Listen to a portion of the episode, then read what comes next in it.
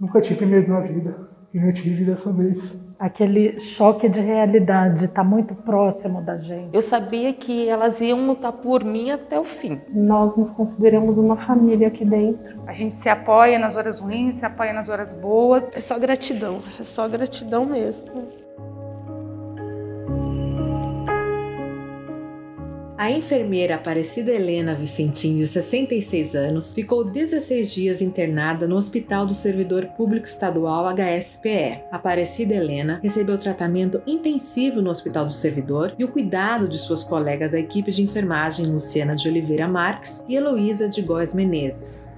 É, Aparecida, eu queria que você contasse dos primeiros momentos, quando você começou a sentir os sintomas, o que, que você lembra, como foi? Traz essa memória pra gente, explica como é que foi.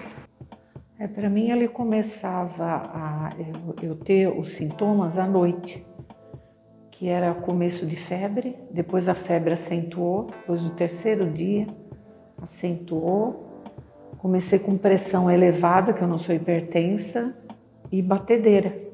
Esse foi os sintomas. Eu vinha trabalhar, né? Saía, tomava antitérmico e vinha trabalhar. Porque eu estava trabalhando normal, né? Não era nada assim que me debilitasse.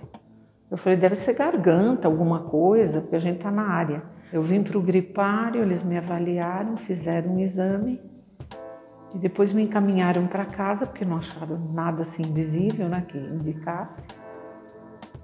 Me deu antibiótico, eu voltei para casa. Aí no outro dia e voltou a febre de novo, aquele mal-estar. Aí eu já comecei é, com fraqueza, sono, muito sono. Eu senti um sono tremendo que eu só queria dormir. Até no segundo dia, quando foram me buscar de novo, isso foi no primeiro dia que fui no gripário. O segundo dia, eu falei assim, acho que eu vou dormir um pouco. As meninas falaram, você não está bem ainda? Ligaram para casa. Aí o pessoal do meu trabalho, né, do meu setor, não, vou te buscar aí. Aí me trouxeram e eu com aquele sono. Aí quando foi à noite que eles, é, depois de exames, fizeram vários exames, mas não era suspeita de Covid. Não, a tomografia eu tinha feito antes. Aí fizeram a tomografia, exames de sangue. E, e aí depois de noite aí que Elô entra no cenário. Aí começou aquela, aquela agonia, né, na realidade, para internar, né? Aí o chefe do pronto-socorro falou, é melhor internar. Nesse período que você chegou, viu que tinha que ser internada, o que você teve mais medo? Eu não tive medo. Para mim foi uma segurança que você nem imagina. Quando eu vi que os colegas estavam perto de mim e ele falou assim, vai ter que internar, eu falei, graças a Deus que eu vou internar, porque eu falei, eu não estou aguentando de sono. E de vez em quando disparava o coração, né? Disparava o coração. E febre, acho que depois voltou depois de noite, porque aí foi até quase meia-noite lá no pronto-socorro. Nossa, eu senti um alívio. Eu falei, eu estou em casa. É porque, como eu trabalho muito tempo aqui, a gente sente, não dentro do hospital mais, né? Mas eu venho e volto porque eu estou com um aluno o tempo todo, aluno nosso, aluno de fora. Então a gente está muito próximo. Aí eu falei, pelo menos eles vão pesquisar o que eu tenho. Até demorou para chegar um diagnóstico, né? Porque eu estava com suspeita de uma alteração cardíaca, né? Qual foi o momento mais marcante da sua internação que você consegue lembrar e citar? Eu acho que o marcante é, eu acho assim, é você se sentir, para mim que sou profissional, é sentir no lugar do paciente. Só que ao mesmo tempo, para mim, eu também sentia que eu era profissional deitado ali. Então, quando eu podia ajudar, quando eu comecei a melhorar, porque eu fiquei dormindo ainda uma semana. Até a Lu ia lá me ver assim para dar apoio, o pessoal dava apoio pela janela, né? Eu acho e assim, o que a segunda coisa que me marcou, eu acho que foi isso, essa solidariedade dos colegas.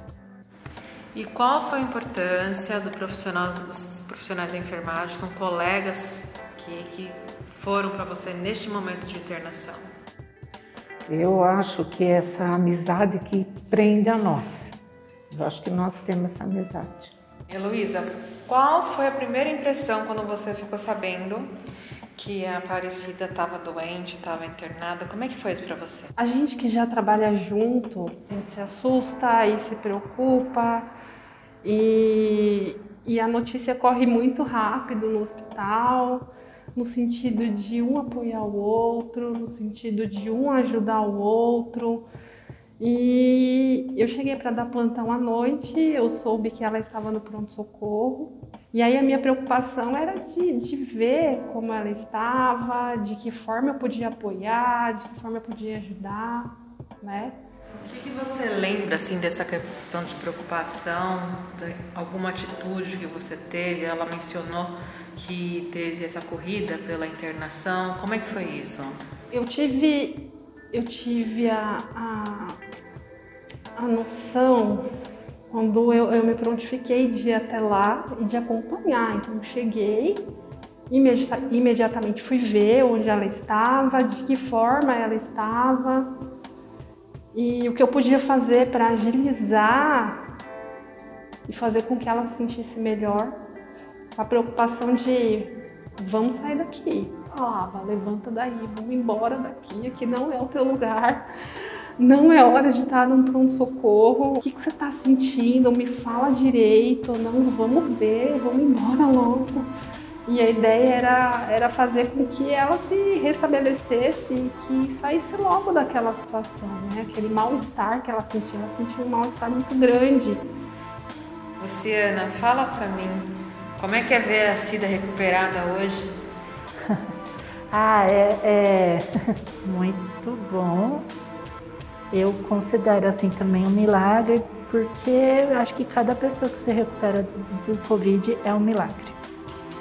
A Cida na internação, assim, eu ia visitar ela, ela muito descorada, né? Às vezes desidratada, com a voz ofegante, falava baixinho. Então não era a Cida que a gente conhecia e que a gente queria ver naquela situação, né? E assim, daí e foram 17 dias, mas parecia que não terminava nunca. E graças a Deus, e eu acho que toda a equipe né, multiprofissional ela foi melhorando e acordando. é. Gente, no, entre nós, as amigas, a gente se falava por telefone e a gente perguntava: Você foi ver a Cida hoje? Ah, eu fui. E aí, melhorou um pouquinho mais? Hoje ela tá, não comeu, não consegui fazer com que ela comesse. Ou então, não, hoje eu vi, hoje ela tá um pouquinho melhor, eu achei a carinha um pouquinho melhor. Então, entre a gente, a gente se falava no sentido de que, olha, se eu não puder e hoje ver, você vai. E a gente vai tocando com a esperança de que ela se restabelecesse e saísse logo da, daquela situação. Como seria o hospital hoje sem a, a SIDA? Eu acho que perderia um pouco da alegria e do afeto, que é o que ela sempre transmite para gente. Essa sensação de, de alegria, de afeto, de acolhimento, de zelo e de cuidado com todos nós, porque para mim é isso que ela é. A sensação de alegria, de afeto, de carinho.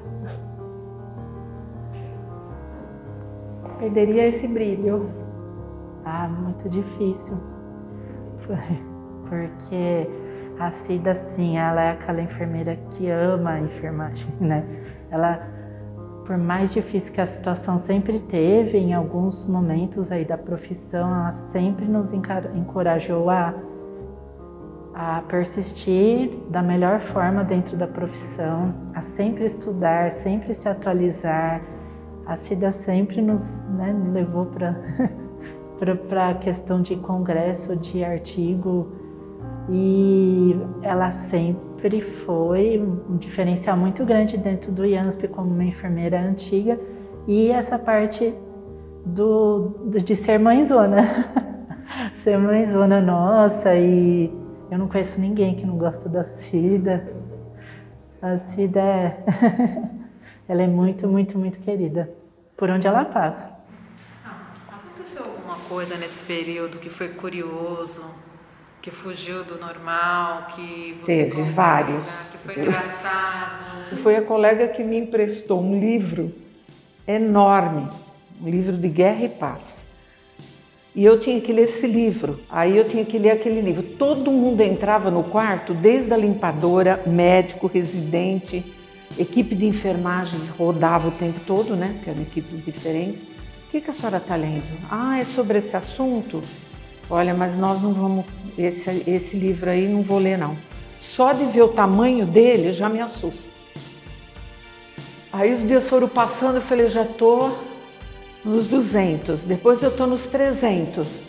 Firme. Você acredita que eu saí da internação, faltava um pouquinho, mas eu não terminei. Aí a última fase foi quando colocaram uma senhora no meu quarto, que ela veio da UTI. Aí ela queria sair, ela saiu escondido, do, porque ela não tinha noção, coitada. Ela saiu da cama, quando eu vi ela desceu. Eu falei, eu tenho que fazer essa mulher subir de novo.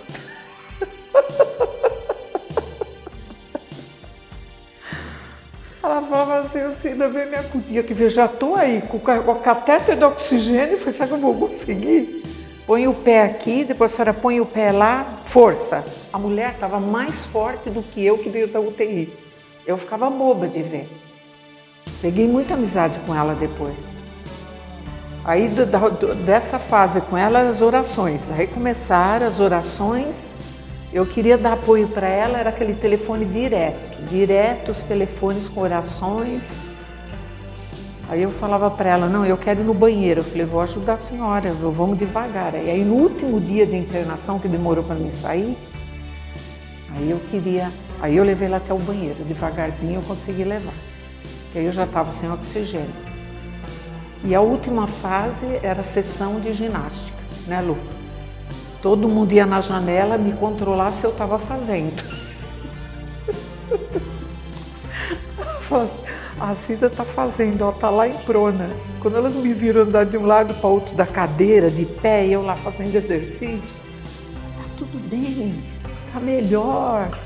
Aí começou a vir outra leva na porta. Só agora a gente veio ver a senhora. A senhora viu que a gente já está andando para não te perturbar. Porque era gente de tudo quanto é lado que vem, né?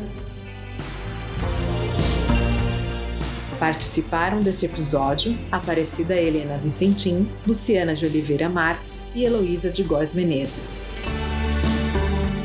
podcast da exposição A Gente Cuida Um do Outro é uma produção do Hospital do Servidor Público Estadual, o HSPE. A locução é de Keila Silva e o roteiro e edição de Daniel Almeida. As fotos são de Mário Castelo, a produção artística é de Tarsila Zonaro e os textos de Paloma Patrocínio. Essa produção teve apoio da Eco Skin.